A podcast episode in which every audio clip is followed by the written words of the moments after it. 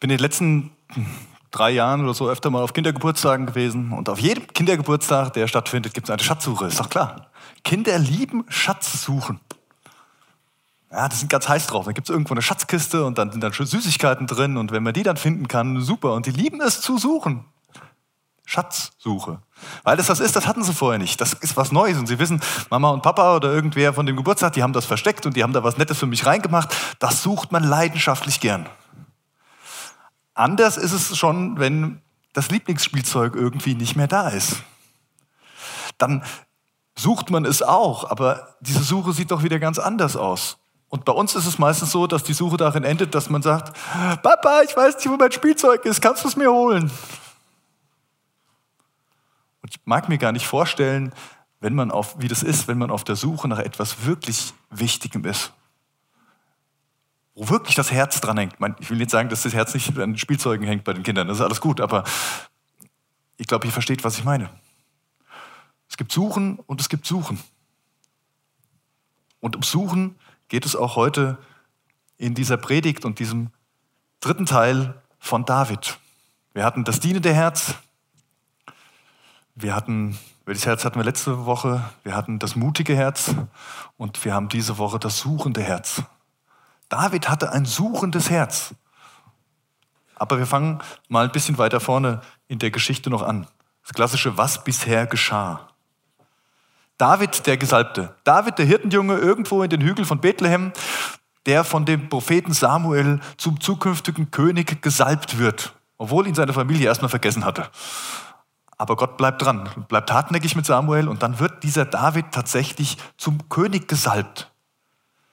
David, der Goliath entgegentritt, tollkühn, der die Rüstung des Königs ablegt, der sich ganz auf Gott fokussiert und der mit einem einzigen Steinschleuderwurf diesen Riesen auf den Boden zwingt, ihn tötet. David, der, der den, den Ruf des Volkes Israel wiederherstellt, der, der das Volk vor den Philistern rettet, David, der war wer. Genauso geht es auch weiter. David, der danach zum Heerführer wird von König Saul und der alle Schlachten gewinnt, der glorreich unterwegs ist mit seiner Armee und so wie er Goliath geschlagen hat, auch weiter umgeht mit den Philistern und allen, die sich diesem Heer in den Weg stellen. David, der Freund, der Sohn von König Saul, Jonathan, wird der beste Freund von David und die leben so eine richtig gute, innige Freundschaft, eine richtig gute Beziehung miteinander. David, der Besänftiger. David ist dann am Königshof auch schon vorher gewesen und, und er spielt Harfe und singt so schön und König Saul ist schon so verbittert, dass er von einem, so steht es wirklich da, von einem bösen Geist heimgesucht wird, der ihn zornig macht, immer wieder. Aber wenn, wenn David dann spielt und singt, dann geht es ihm wieder gut. Dann muss dieser böse Geist ziehen. Also er besänftigt ihn wirklich. David hat Ausstrahlung. Man hat das Gefühl, alles, was David anpackt, wird zu Gold. Es funktioniert einfach. Das sehen auch alle anderen und deswegen ist David auch der Schwarm. Die Frauen liegen ihm fast zu Füßen. Man hat das Gefühl, er kann sich die, die, die Tochter, also irgendwie die Töchter des Königs, er kann, er kann auswählen, welche er haben will. Und alle sagen, ja, ist das nicht klasse? Der wird dann auch der Schwiegersohn vom König über ein paar, um über ein paar Umwege eine Erfolgsgeschichte. Eine Karriereleiter, die von, von 0 bis 100 einfach nur hochgeht. Und man hat das Gefühl, es hört überhaupt nicht auf. Das ist ein König, oder? Klar, dass dieser David zum König werden soll. Aber hier endet die Geschichte nicht, sondern das, was bisher geschah, geht noch ein bisschen weiter. Und David wird auch beneidet. Nicht zuletzt von König Saul der einen richtigen Zorn auf diesen David kriegt, weil dem alles so gut gelingt. Der in seinem Wut mit seinem bösen Geist, wenn David da seine Harfe spielt, einfach mal den Speer nimmt und ihn versucht umzubringen. Er trifft nur leider nicht, mehrmals. David wurde richtig gehasst von Saul, von seinem König. David, der Herausgeforderte. David möchte dann die Tochter des Königs heiraten. Und der König sagt, ja klar, kannst du haben, aber vorher gehst du zu den Philistern und bringst mir 100 Vorhäute von den Philistern. Auf so eine kranke Idee erstmal zu kommen. Ne? Und David sagt, klar, mache ich. Und weißt du, was er macht? Er bringt 200 mit zurück. Das ist unglaublich. Aber was, es steht in der Bibel ganz deutlich drin, Saul wollte, dass David dabei draufgeht. Dass er keine Chance hat bei den Philistern. Das, das, das kann er allein gegen 100, das wird nicht hinhauen. Er wird herausgefordert, extrem herausgefordert. Er wird sogar betrogen. Nachdem David zurückkommt mit den Vorhäuten, sagt Saul, nee, Pech gehabt, kriegst du doch nicht. Es dauert dann, bis er die andere Tochter heiraten kann. David das Anschlagsopfer, ich habe es gerade schon erwähnt, mit dem Speer, das kam mehrmals vor. David, der Verfolgte. Sauls Zorn wird immer größer und er hat den Entschluss gefasst, er will ihn umbringen. Seine Frau, die Tochter des Königs, kriegt das dann mit und, und machen so einen kleinen Plan, dass sie irgendwie so, ein, so eine Strohpuppe ins Bett legen und die, die dann denken, das ist David. Und die kriegen ihn nicht. Und er lebt seitdem auf der Flucht. Er ist ein Flüchtling, der vor Saul und seiner Armee flieht, weil Saul ihn töten möchte. Und zwar nicht nur einfach mal so, ja, wenn, wenn er den mal kriegt, sondern der setzt ein Kopfgeld auf ihn aus. Er sagt, egal wer, der David muss weg. Und letztendlich ist er der Geächtete. Er muss sich verstecken. Er lebt wie so ein Outlaw in den Höhlen. Eine Szene, da ist er in dem Gebiet von Gad unterwegs und die kennen ihn als den, den glorreichen Heerführer und, und er, er, weiß das, aber er muss irgendwo hin und weil sie ihn sehen, dann, dann lässt er sich Speichel in den Bart laufen und redet wirres Zeug, also macht einen auch verrückt, damit die ihn wieder ziehen lassen. Und so, so, so passiert es dann auch. Der sagt hier, Verrückter haben wir selbst genug, lass den einfach wieder laufen. So weit ist er gekommen, dieser Gesalbte. Er verkriecht sich dann in eine Höhle und sitzt da. Und da möchte ich gerne heute ansteigen. David am Tiefpunkt. In 1 Samuel 22, Vers 1 heißt es, David ging von Gad hinweg und rettete sich in eine Höhle in der Nähe der Stadt Adullam. Das ist so ein Bild, so ungefähr sieht es da aus, also sehr steinig, wenig grün, gibt es viele Felsspalten, viele Höhlen. Und in so einer Höhle sitzt dieser David jetzt außerhalb der Stadt Adullam und ist am Tiefpunkt angekommen. Ganz unten. Der Nullpunkt erreicht. Alles verloren. Alles, was scheinbar vorher so steil bergauf ging, ging relativ schnell danach bergab. Er sitzt da und er beklagt sich, sagt, ich bin alleine, ich bin einsam, ich habe alles verloren. Könnt ihr das mal nachlesen, Psalm 142, da schreibt David davon. Ein Gebet von David, als er sich in der Höhle aufhielt. Mit lauter Stimme schreie ich zum Herrn, ja, laut flehe ich zum Herrn. Ich schütte mein Herz vor ihm aus und klage ihm meine ganze Not. Auch wenn ich allen Mut verliere, wachst du doch schützend über meinem Weg. Dort, wo ich gehen muss, hat man mir Fallen gestellt. Wohin ich auch schaue, da ist niemand, der sich um mich kümmert. Jede Zuflucht habe ich verloren. Keiner fragt nach mir. Ich schreie zu dir her und sage, du allein bist meine Zuflucht. Du bist alles, was ich zum Leben brauche. Höre doch auf mein Flehen. Denn ich bin sehr schwach geworden. Rette mich vor denen, die mich verfolgen, denn sie sind zu stark für mich. Führe mich heraus aus diesem Gefängnis, damit ich deinen Namen preise. Die nach deinem Willen leben, werden sich freudig um mich scharen, wenn du mir Gutes erwiesen hast. Das ist die Situation von David. Das ist seine Gefühlslage und erstaunlich, dass er immer noch es wieder schafft, diesen Blick auf Gott zu richten, ihn konkret anzusprechen. Ich bin alleine, niemand kümmert sich um mich. Habt ihr, habt ihr gerade gehört, ne?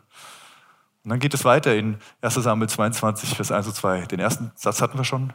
Als das seine Brüder hörten und das ganze Haus seines Vaters, kamen sie dorthin zu ihm hinab. Und es sammelten sich bei ihm allerlei Männer, die in Not und Schulden und verbitterten Herzens waren. Und er wurde ihr Oberster und es waren bei ihm etwa 400 Mann. Das ist krass. Kann man sich sagen, also wenn man sich so fühlt, wie David sich fühlt, ist die Frage, ob ich da gern 400 Mann um mich, um mich herum hätte oder ob ich nicht einfach lieber in meiner Höhle sitzen bleibe und Trübsalblase. Aber die kommen einfach. Seine Familie kommt. Die gleiche Familie, die ihn erstmal vergessen hatte, als es darum ging, jemanden zum König zu salben. Die gleiche Familie, die gleichen Brüder, die ihn weggeschickt hatten bei der Schlacht gegen die Philister, die gesagt haben, was willst denn du, Kleiner, hier? Willst dich doch nur groß rausputzen. Geh heim. Und die kommen auf einmal, als sie mitkriegen, dass die steile Karriere von David irgendwie nicht mehr so gut läuft. Kommen zu ihm in die Höhle. Und es sammelten sich bei ihm allerlei Männer in Not, Schulden und verbitterten Herzens. Ja, das steht so da. Im Hebräischen sind das die Worte, Zuck ist eins, unter Druck. Die Unterdrückten, die Gestressten, die in Not waren. Nahasch. Die, die sich Geld leihen mussten, um überleben zu können. Die Schulden hatten, weil sie sich sonst nicht mehr ernähren konnten. Und die Ma Nefesh die die Bitterkeit in ihrer Seele tragen. Eigentlich ist das, was man hier hört, das, das sind nicht unbedingt die Outlaws, sondern das sind die, die unter der Herrschaft von König Saul leiden. Das ist das Volk, das aufschreit unter dem, was König Saul seinem Volk antut, unter dem Druck, der er macht, der immer mehr Steuern haben will. Und die kommen jetzt alle zu David und sind mit David in dieser Höhle.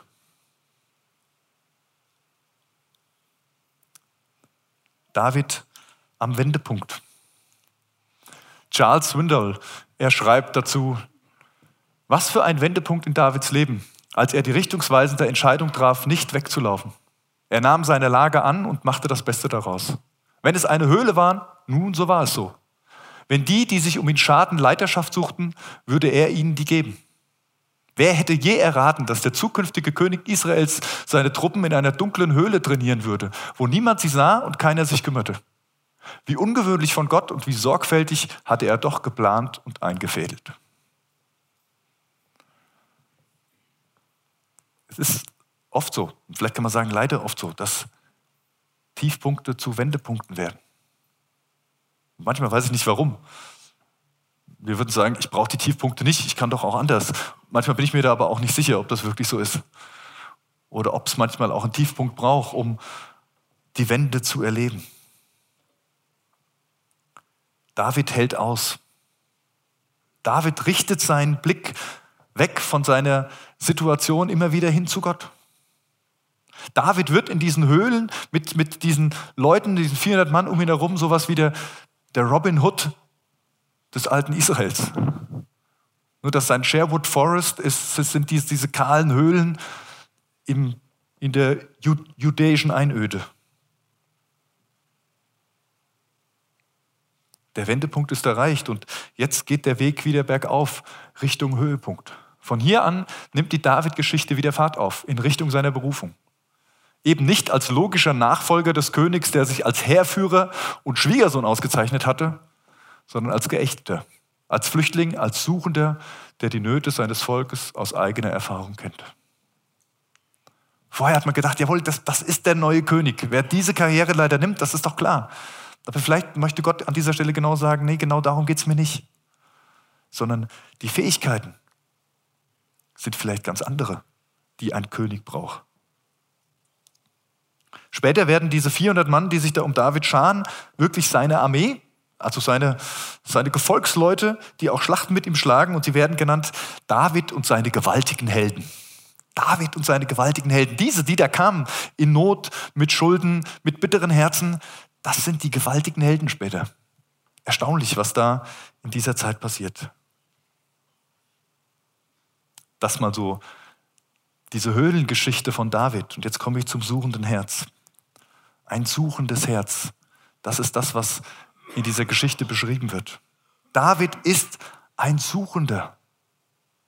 Und der erste Punkt heißt, David räumt seine Bedürftigkeit ein. David gibt zu, dass ihm etwas fehlt. Suchen tut man nur, wenn man was vermisst. Wenn ich alles habe, dann brauche ich nach nichts suchen. Wenn ich nichts verloren habe, dann brauche ich es nicht suchen. Wenn ich mir nicht irgendwas wünsche, dann brauche ich es nicht suchen. Wenn ich suche, bedeutet immer, da gibt es mehr. Und es fehlt mir etwas. Ich habe noch nicht alles. David räumt ein, dass er bedürftig ist. Er räumt ein, dass er eben nicht alles hat, dass er Hilfe braucht, dass er Mangel leidet. Und je wichtiger uns das ist, was wir vermissen, umso stärker suchen wir. Jetzt leben wir in unserer Zeit, wo natürlich viel, viel Materialismus ist. Das war bei David noch ein bisschen anders. Sein Sohn Salomo hat gezeigt, dass es auch da schon ganz gut ging. Aber es, es geht hier nicht um die Frage, was wünsche ich mir noch alles, was hätte ich gerne, sondern es geht wirklich um das Existenzielle. Es geht um die Frage, was sucht denn deine Seele? Nach was bist du eigentlich wirklich auf der Suche? Wonach hast du wirklich Sehnsucht? Und David ist ehrlich genug, sich hinzustellen und zu sagen, Herr, ich sehne mich. Ich sehne mich. Ich habe Bedürfnisse. Und mit denen, mit denen komme ich zu dir. Und ich bin mir nicht zu schade darum, vor dir auf die Knie zu gehen und zu sagen, ich brauche Hilfe.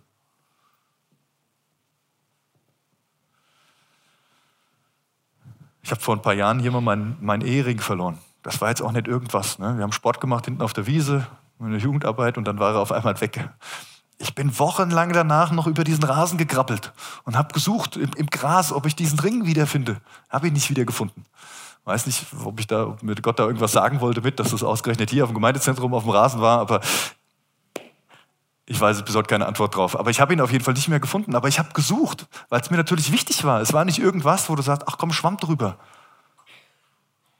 Und manchmal frage ich mich, wie oft gehe ich denn auf die Knie und krabbel über den Rasen, wenn ich Gott suche? Leider nicht so oft.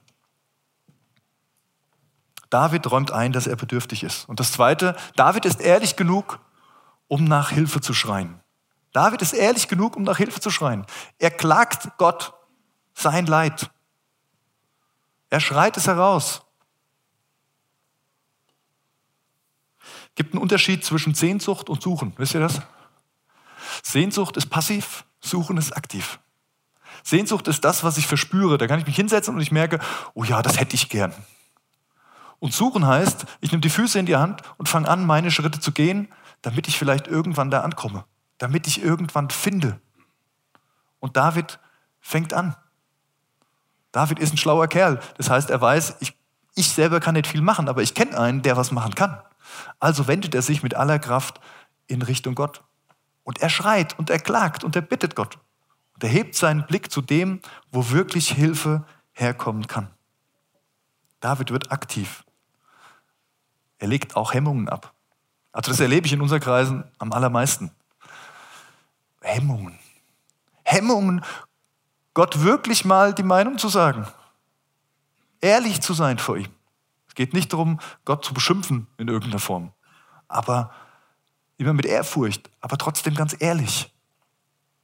Geht mir ja selber so. Wenn ich bin jetzt auch nicht so einer, der es total mag, jeden anzusprechen irgendwo und, und manchmal brauchst du was und könntest du fragen und denkst, ach, das, das kriege ich jetzt auch so hin. Oder nehme ich den Umweg in Kauf, bevor ich jemanden anspreche. Aber wenn es irgendwas wäre, was Wichtiges, ja, wenn meine Frau nicht mehr da wäre oder was, dann würde ich schon irgendwo hingehen und sagen, hast du die gesehen? würde ich nicht sagen, ah ja gut, ist er halt irgendwie weg, läuft schon. Ja? Wie geht es uns da mit unserem Seelenleben? Wie, wie geht es uns mit unserer, Gottes, mit unserer Gottesbeziehung? Das Gefühl haben, hey, da sind andere, die erleben so viel mit Gott und ich nicht. Ah ja, komm, kommt schon irgendwann. Machen wir erstmal das Alltagsgeschäft. David ist ehrlich genug, um nach Hilfe zu schreien. Und der dritte Gedanke, David ist demütig genug, um von Gott zu lernen. David lässt sich helfen. Wenn du dich an Gott wendest, aber dir eigentlich gar nicht helfen lassen willst, bist du an der falschen Adresse. Du alles selber kontrollieren willst, wenn du selber deinen Plan hast und genau weißt, wie es aussehen soll danach, dann könnte es gefährlich sein, sich an Gott zu wenden. Du musst Gott schon den Raum geben, dass er eingreifen kann, dass er helfen kann. erwarte zu finden. Wenn du dich an Gott wendest, erwarte, dass du finden wirst. Oder besser gesagt, erwarte, dass du gefunden wirst.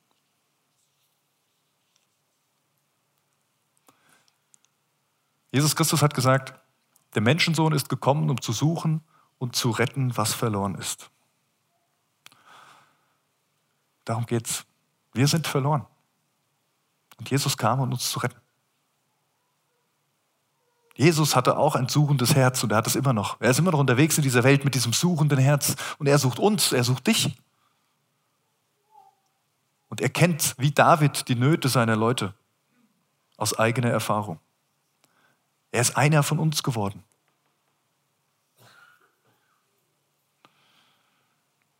Wo sitzt du in der Höhle? Das ist eigentlich eine Frage, die ich dir heute Morgen stellen will. Wo hast du das Gefühl, in der Höhle zu sitzen? deinem Berufsleben vielleicht, deinem geistlichen Leben, deiner Gottesbeziehung, deiner Ehe, deinem Umfeld.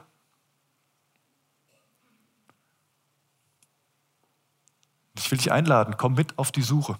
Komm mit auf die Suche. Trau Gott zu, dass auch deine Höhle zum Wendepunkt werden kann. Trau Gott zu, dass es in dieser Höhle die Chance für den Wendepunkt gibt.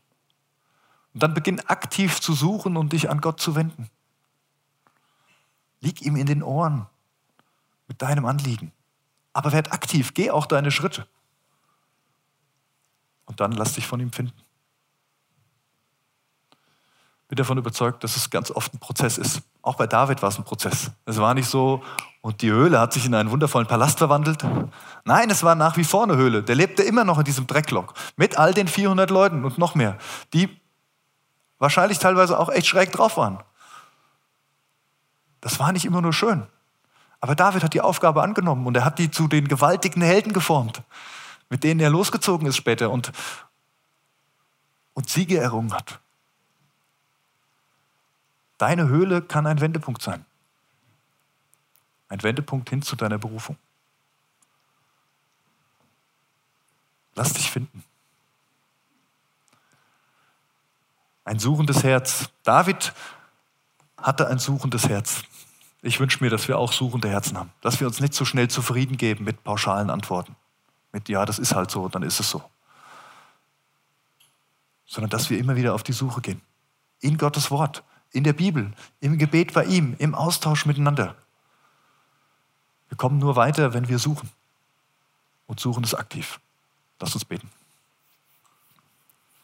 Jesus Christus, ich danke dir von Herzen, dass du in die Welt gekommen bist, um uns zu suchen und zu finden und uns zu retten. Ja, weil das ist das, was du am liebsten machst. Zu retten. Ja, und trotzdem sitzen wir oft in der Höhle. Und du ersparst uns die Höhlen auch nicht. Und ich wünsche mir so sehr, dass wir in den Höhlen unseres Lebens den Blick wie David haben können. Und zu sagen, nein, nein, es ist nicht das Ende, es ist nicht der Nullpunkt, sondern ich weiß, da gibt es einen Gott. Und bei dem suche ich. Wie in diesem Psalm, den wir vorhin gehört haben. Gott, du bist mein Gott, den ich suche. Ich suche dich in der Wüste. Mein ganzes Herz verlangt nach dir, wie trockenes, dürres Land nach Wasser lechzt. So schaue ich aus nach dir in deinem Heiligtum. Ja, lass uns in dein Heiligtum schauen. Lass uns bei dir suchen. Und dann eröffne uns dieses Heiligtum und lass uns erkennen, was du mit uns vorhast. Lass unsere Höhle zum Wendepunkt werden. In unserem Leben, in, unserem, in unseren Arbeitsstellen, in, in unseren Ehen und da überall, wo wir das Gefühl haben, da sitzen wir in der Höhle fest. Denn du bist da. Es gibt keine Höhle in dieser Welt, wo du nicht drin bist. Und jetzt bitte ich dich, dass du uns das gibst, was wir brauchen, damit wir uns auf die Suche machen.